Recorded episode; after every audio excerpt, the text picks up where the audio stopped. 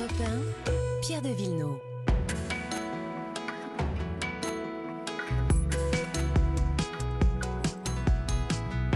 Comme tous les samedis matins, les questions d'histoire, de patrimoine et d'environnement. Bonjour Lord d'Autriche. Bonjour. Dans un instant, avec vous, on va parler de, de cette villa, du temps retrouvé qu'on a bâti, qu'on va rouvrir pour essayer de, de, faire revivre Marcel Proust. Mais d'abord, les questions d'environnement. Bonjour Virginie Salmer. Bonjour Pierre, bonjour Laure et bonjour, bonjour. à tous. Vous en avez peut-être marre de voir ces vidéos d'animaux qui souffrent hein, atrocement pour certains à l'abattoir. Une grande nouveauté arrive dans quelques centaines de fermes de Bourgogne, le tout premier abattoir mobile de France. Oui, ça ressemble à une longue remorque de camion très haute.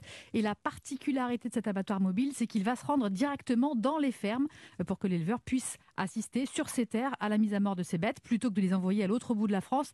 Vous savez que la plupart des abattoirs sont concentrés euh, dans l'ouest de la France, en particulier en Bretagne. Oui, c'est vrai. Et on sait que les conditions de transport pénibles pour les animaux, ils se retrouvent dans des lieux inconnus avec d'autres troupeaux, ce qui génère beaucoup de stress. Donc, une viande dont la qualité se dégrade. Et c'est ce que m'a expliqué Émilie Janin, éleveuse de bovins charolais en Bourgogne. Elle a découvert cet abattoir mobile en Suède et ça fait presque cinq ans maintenant qu'elle se bat pour avoir le droit d'utiliser en France.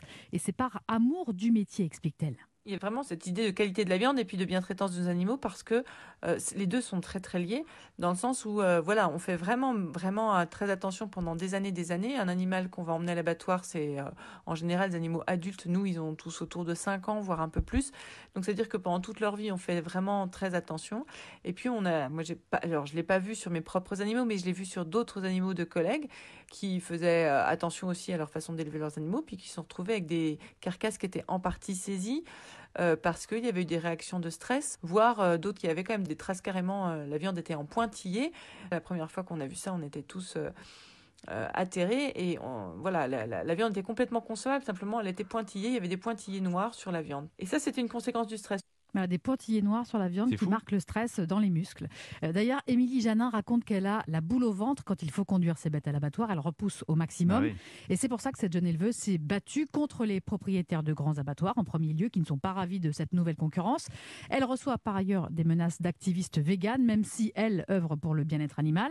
Et elle a réussi donc à lever 1,8 million d'euros pour ce projet. Et son projet est en train de prendre forme puisque l'abattoir mobile est en construction quelque part en Europe. Oui, d'ailleurs, elle ne dit pas où. Et il était hors de question pour elle de lâcher son objectif. Quand j'ai vu cet abattoir, j'ai dit maintenant que je sais que ça existe, je peux plus faire comme si je ne savais pas. Et je ne peux plus continuer à élever mes animaux si on ne fait pas ça en France. Parce que il y a vraiment un énorme fossé entre ce que j'ai vu avec l'abattoir mobile. On amène des technologies au service de la bientraitance animale. Certes, on va les abattre pour euh, utiliser leur viande, mais on, peut quand même les abattre dans de bonnes conditions et en respectant un certain nombre de choses qui sont liées à leur dignité d'animaux, etc. S'il n'y a pas de solution concrète pour avoir des conditions dignes d'abattage des animaux et de rémunération des éleveurs, eh ben, il n'y a plus d'espoir dans l'élevage. Et donc là, l'espoir renaît, hein, puisque cet abattoir mobile devrait entrer en service dans 300 fermes de Bourgogne au mois de juin. C'est important qu'on qu innove hein, et qu'on avance dans, dans, euh, dans ces élevages. Merci beaucoup Virginie Salmen.